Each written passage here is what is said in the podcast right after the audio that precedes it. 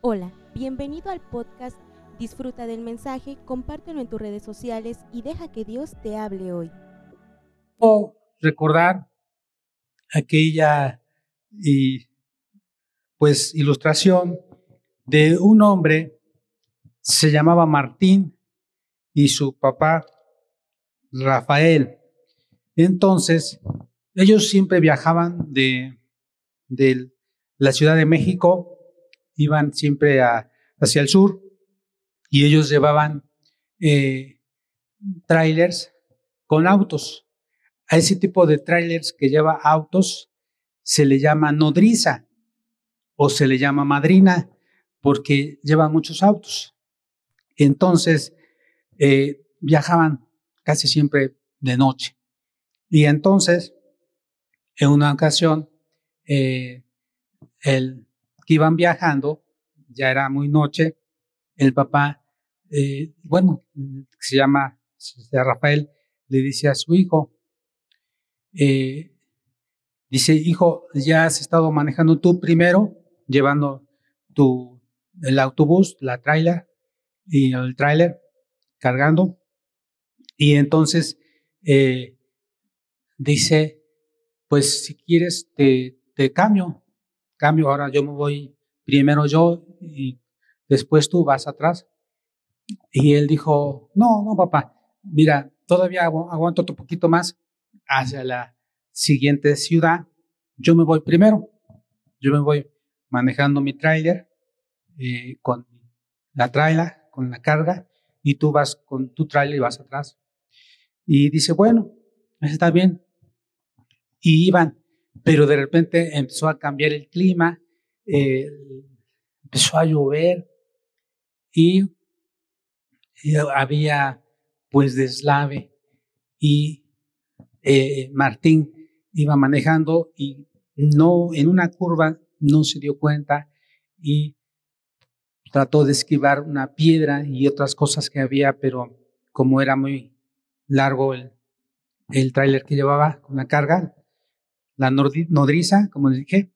Entonces, pues se salió de la carretera y pues se fue al voladero y su papá pues le dio tiempo a frenar al ver esa situación, eh, tuvo que pararse y el caso es que Martín llegó al hospital, estaba muy grave, estaba sangrando mucho, le quedaban horas de vida.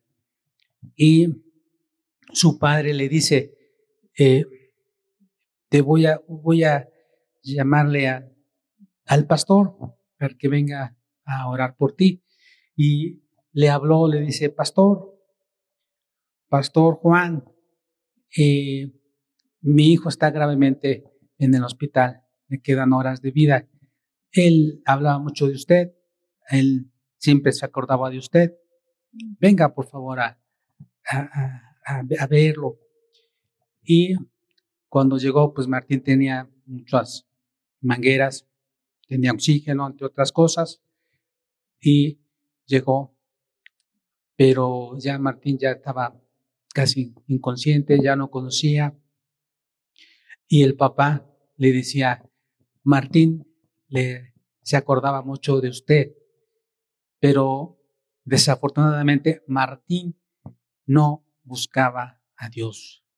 Martín se alejó de Dios, ya no asistía a las reuniones, ya no leía la Biblia, ya no oraba, y empezó a juntarse con personas que no asistían a las reuniones y empezó poco a poquito su vida espiritual a decaer, al grado que, que pues por estar en una situación eh, de muy difícil, muy complicada, que era de ese trabajo que tenía, pues él ya no pudo más involucrarse en la iglesia y colaborar como antes lo hacía.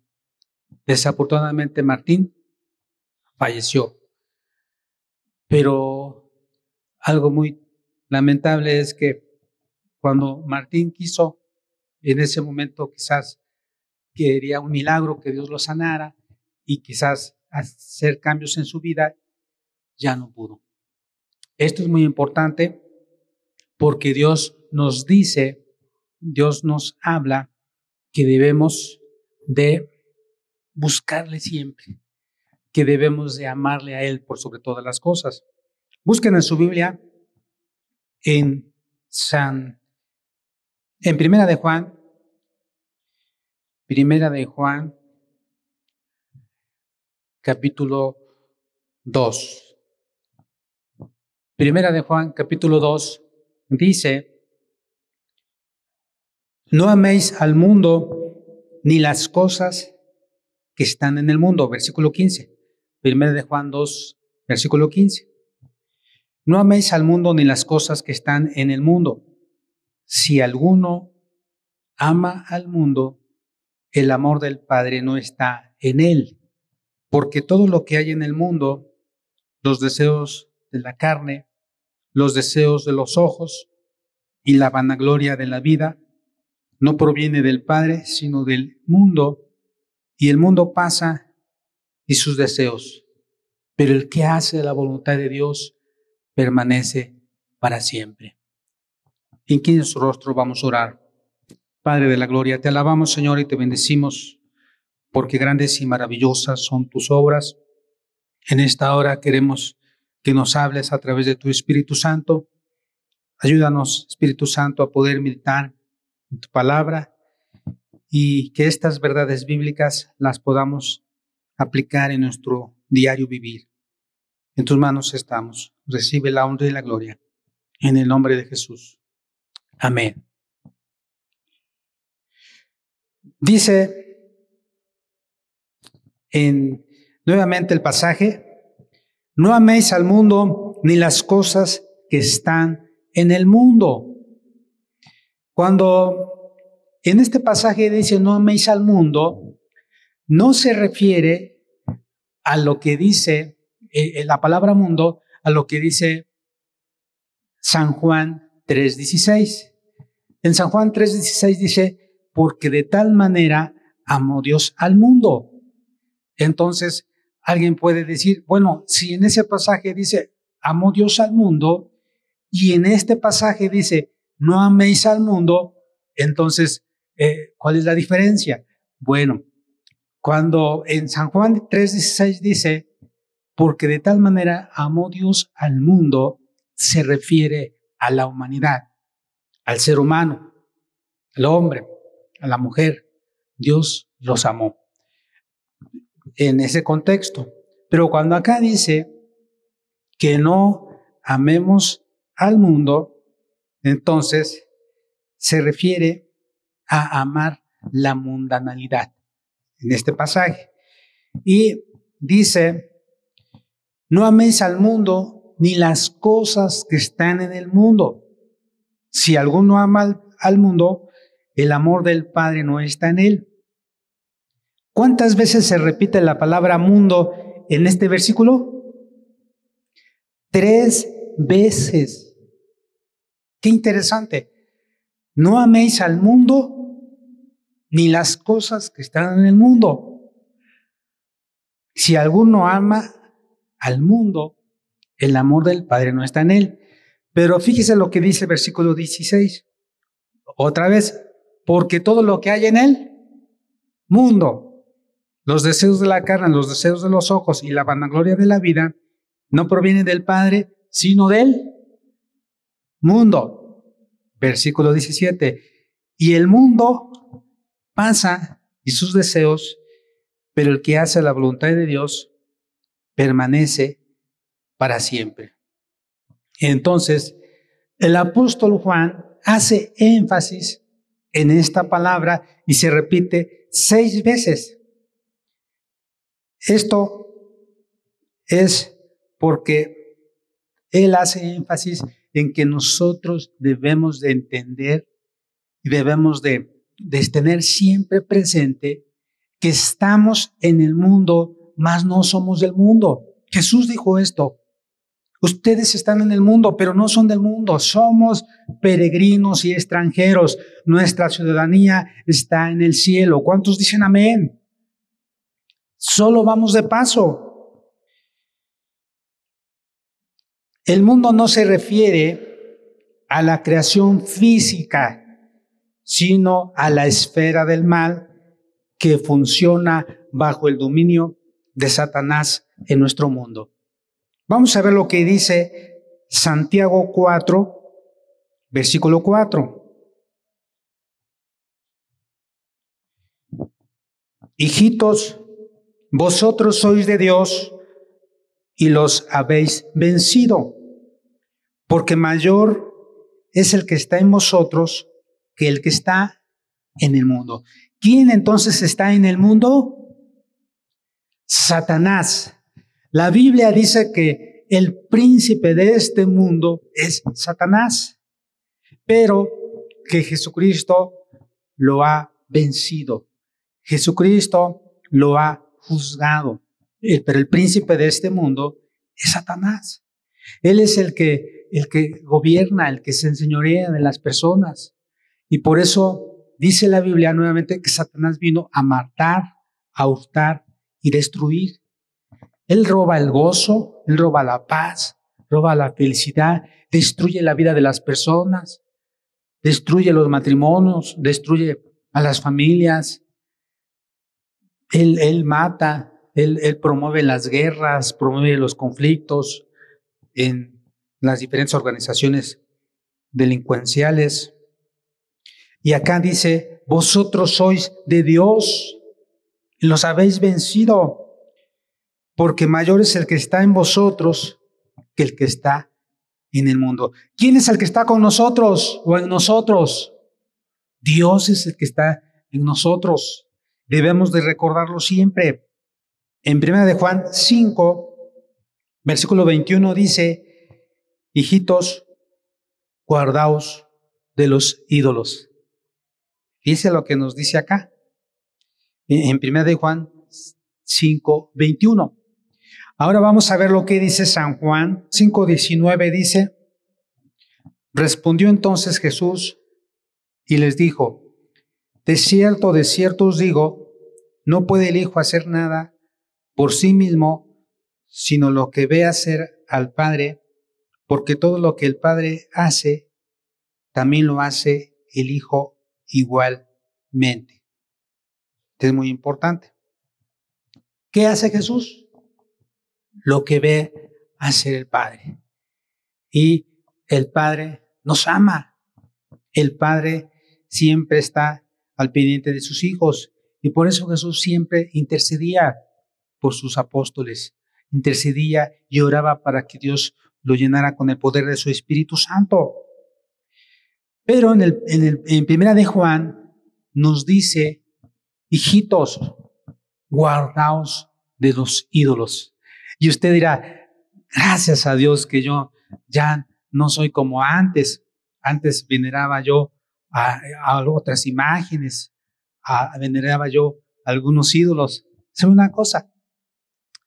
Cualquier cosa, cualquier objeto o persona que ocupe el primer lugar en su vida antes que Dios es un ídolo.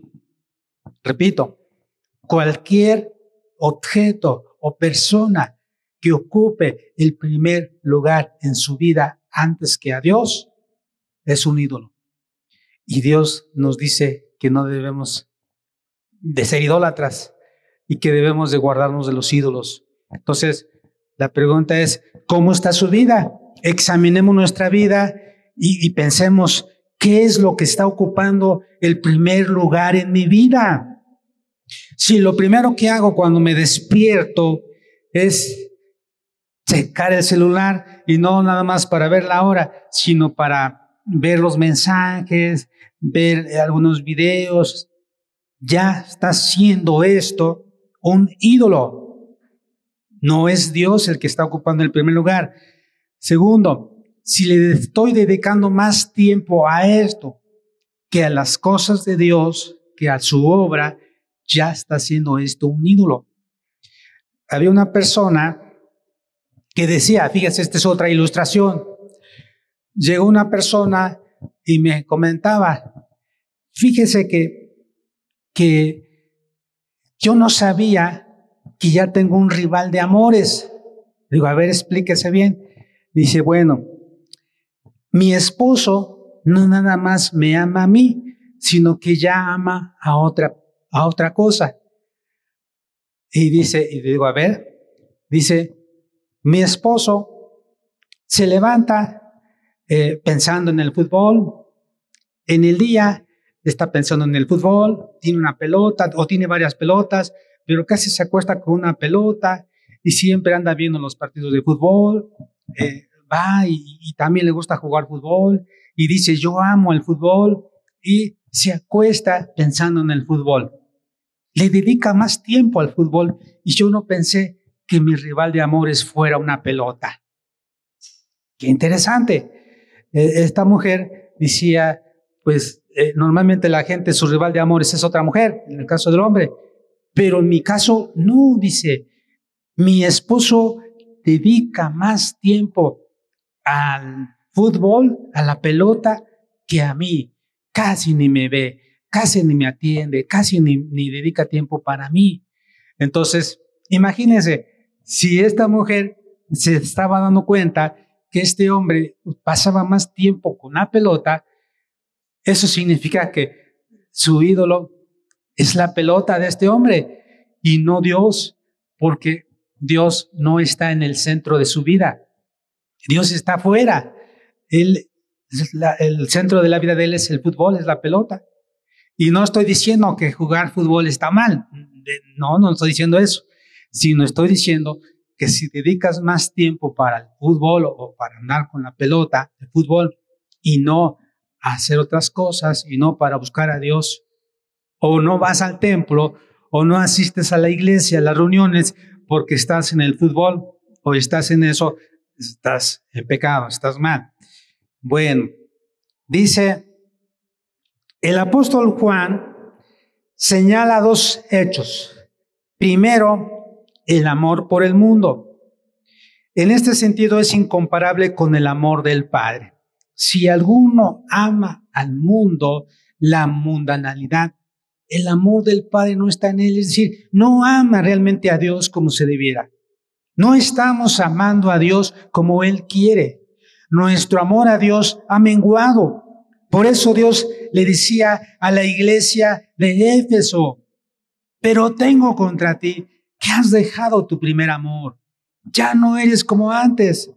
Ya no dedicas tiempo para orar. Cuando conociste de mí, cuando me, cuando te arrepentiste, yo era el centro de tu vida. Pero ahora ya no lo tienes. El tema de hoy es no améis al mundo.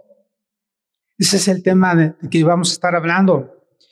Y entonces dice Dios, pero tengo algo contra ti, que has dejado tu primer amor. Y luego dice, por tanto, ve de dónde has caído y arrepiéntete y haz las primeras obras, si no, vendré a ti y quitaré tu candelero. ¿Qué significa? Que debemos de examinarnos y decir, ¿qué es lo que estoy haciendo? ¿Qué cosas estoy haciendo que no, no están no, no, no, no demuestra o no estoy atendiendo a la voz de Dios. Dice la Biblia, repito el tema, no améis al mundo. Ese es el tema, hermanos. Dios nos está diciendo a ti y a mí, no ames al mundo. Dios quiere que le amemos más a Él. El apóstol Juan, decíamos, señala dos hechos. Primero, el amor por el mundo en este sentido, es incomparable con el amor por el Padre. Y en Santiago 4:4 dice, oh almas adúlteras, ¿no sabéis que la amistad del mundo es enemistad contra Dios? Cualquiera que se haga amigo del mundo se constituye enemigo de Dios.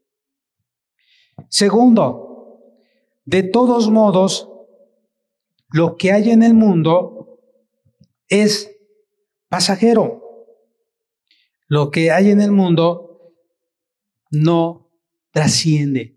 Lo que hay en el mundo no nos da gozo, no nos da paz. Solamente Dios lo da. Las cosas del mundo ¿sabe una cosa? Pueden desearse y poseerse para los usos y propósitos que Dios concibió. Y hay que usarlas por su, para su gracia o por su gracia y para su gloria. No todo lo que está en el mundo es malo. No todo lo que, lo que tenemos es malo. Pero debemos de ser sabios de qué manera usarlos. Por ejemplo, el celular no es malo ni es bueno. Es un objeto amoral. Yo, como cristiano, como hijo de Dios, debo tener sabiduría de cómo usarlo.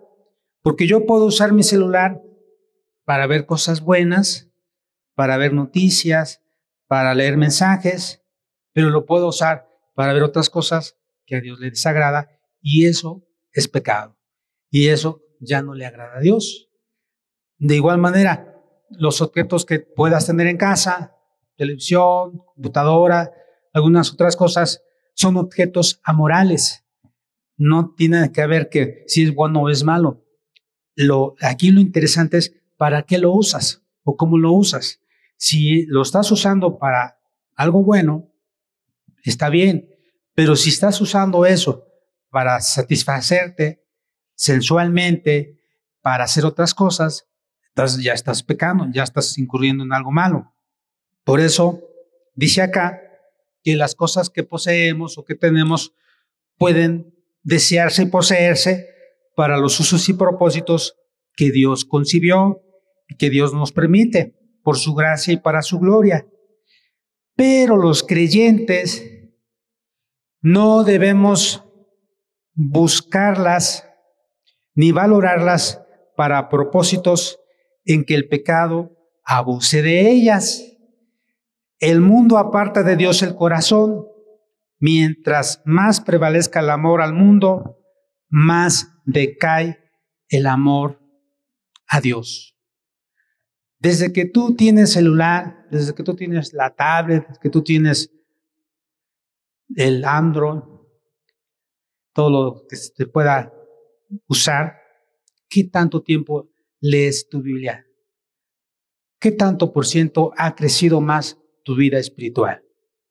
¿Qué tanto por ciento dedicas más para Dios? Si te das cuenta,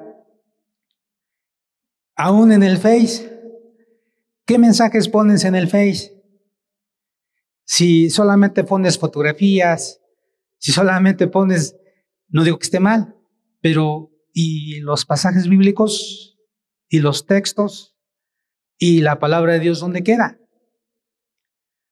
Debe haber un equilibrio. Yo no digo que esté mal que pongas unas fotos tuyas, sino, pero ¿qué hay con poner un texto de la Biblia en, el Face? ¿Qué hay con, con compartir la palabra de Dios?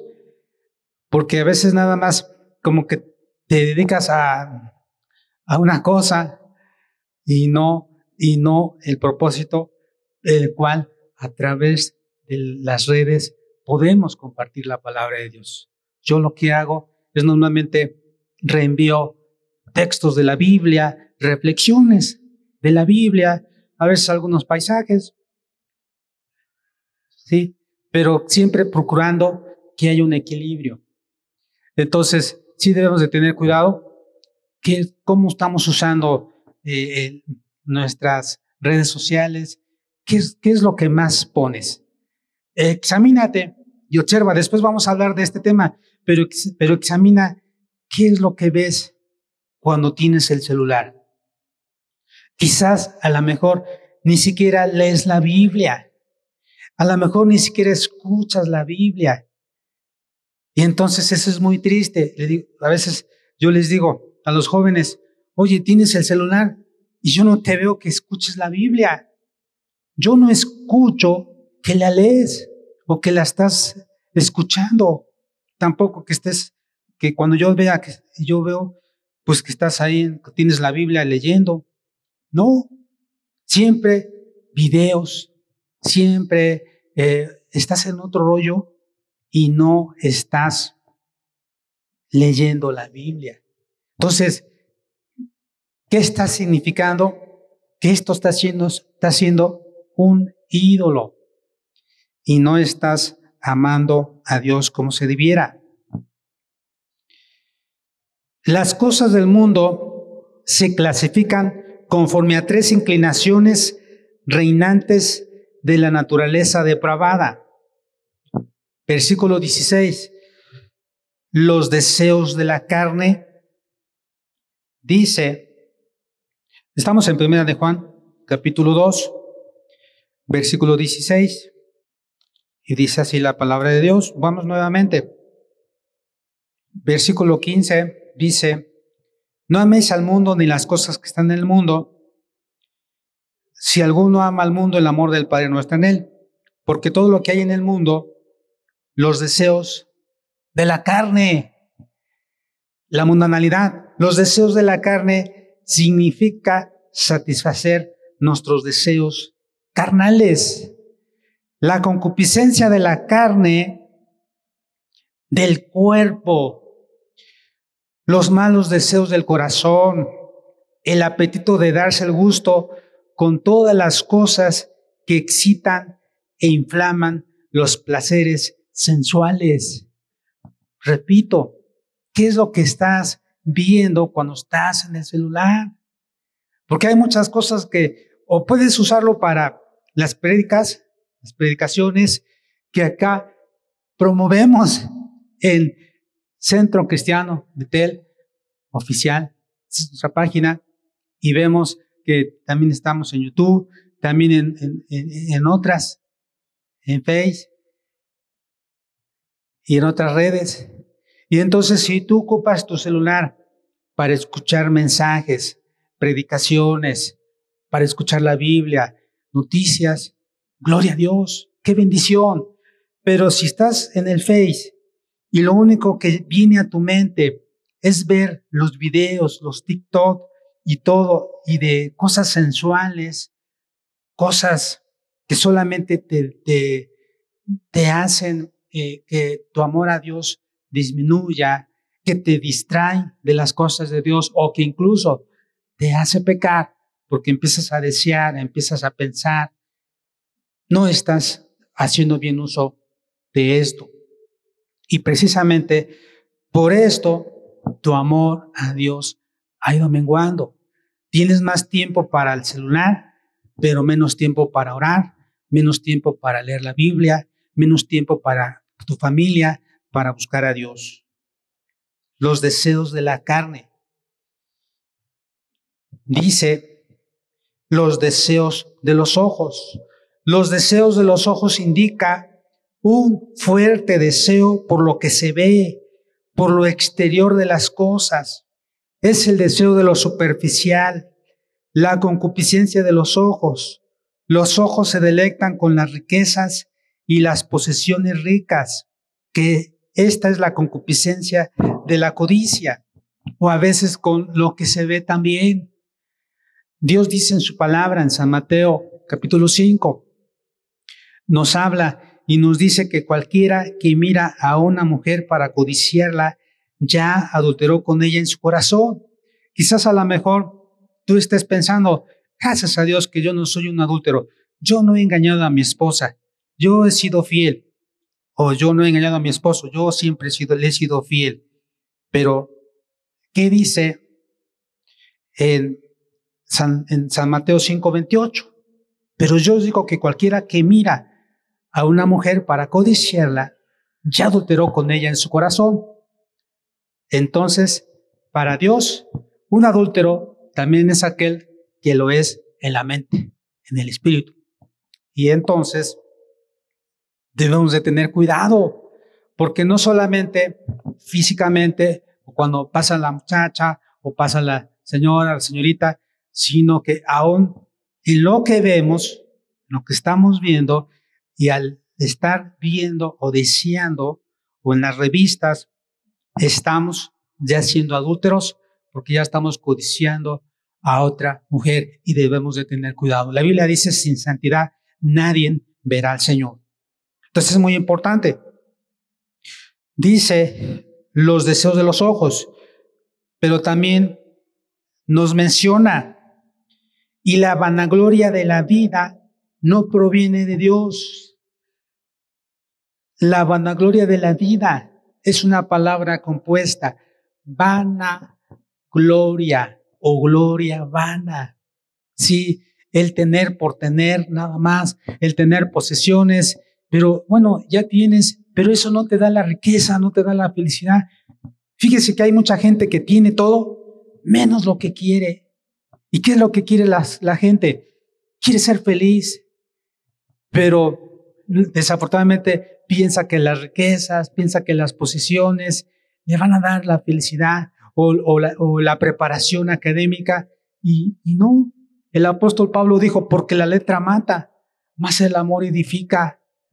Y en una ocasión le decían a, a Sor Juana Inés de la Cruz, mujer que sabe latín, no tiene marido ni tiene buen fin. Es decir, ajá, ya te preparaste, si te preparas y más y más.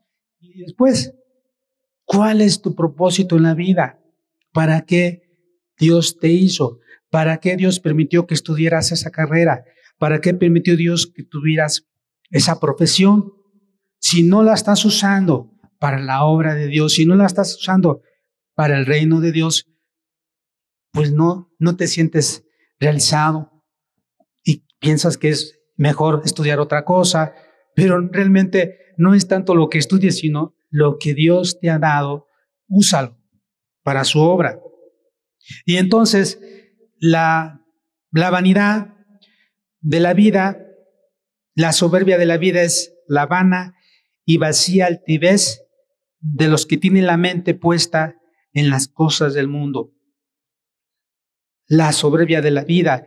El hombre vano ansía la grandeza y la pompa de una vida de vanagloria, lo cual comprende una sed de honores y aplausos.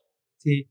Nada más busca que lo aplaudan, pero no busca darle la honra y la gloria a Dios. Y por eso el apóstol Pablo decía en Timoteo que el amor al dinero es la raíz de todos los males.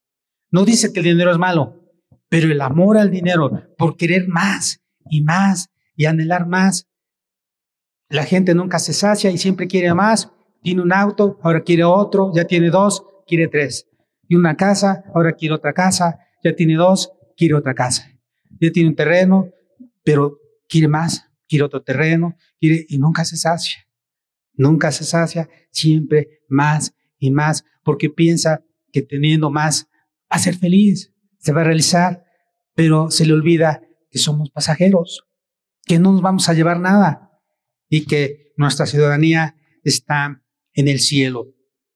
Ninguna de estas cosas se origina en Dios, no proviene del, del Padre, dice, son del mundo. Ese mundo que no es más que un espectáculo pasajero en su camino a la ruina. Se implica que todo pasará el mal se encuentra a través de todo el mundo. Y Dios nos dice el día de hoy, no pongas tus sentidos o te sacrifiques por algo que apele a los apetitos de la carne. No, no, no, no, no, no promuevas más eso. No dediques más tiempo a satisfacer los deseos de la carne. Dos, no te sacrifiques o, te aferres a algo que fomente la codicia o la ambición. Procura siempre dar, compartir. ¿Sabes? Dios nos da, pero ¿sabes para qué nos da? Para compartir con otros. Y quiero decirle lo siguiente, Dios no nos bendice para restregarle las bendiciones a otra persona y decirle, ¿por qué a mí Dios sí te bendice y a ti no? Para eso Dios no nos bendice. Para decirle a esa persona, porque hay gente que, ¿y por qué a mí Dios me da y tú no? ¿Y por qué a, mí Dios me ha dado un carro y a ti no? ¿Y por qué yo tengo una casa y tú no? ¿Y por qué yo tengo terrenos y tú no? ¿Y por qué yo tengo esposa y tú no? ¿Y por qué yo tengo hijos y tú no? No, cuidado. Jamás debemos de restregarles a otros las bendiciones que Dios nos da diciéndole, ¿y por qué a mí Dios me da y a ti no? Dios sabe por qué. Dios tiene un plan. Y Dios también les va a dar a ellos, pero las bendiciones son para que nosotros le demos la honra y la gloria a Dios. ¿Por qué es? Porque Dios tiene misericordia de nosotros, por eso nos da, para que también podamos compartir con otros que no tienen. Entonces, no debemos de, de, de aferrarnos en fomentar la codicia o la ambición. Tampoco que, que haya, se suscite orgullo o arrogancia por lo que ya sabemos. Vamos a ver lo que dice Jeremías. Jeremías capítulo 9, versículo 23 dice, así dice Jehová, no se alabe el sabio en su sabiduría, ni en su valentía se alabe el valiente, ni el rico se alabe en sus riquezas, mas alábese en esto el que se hubiera de alabar, en entenderme y conocerme que yo soy Jehová, que hago misericordia, juicio y justicia en la tierra, porque estas cosas quiero, dice Jehová.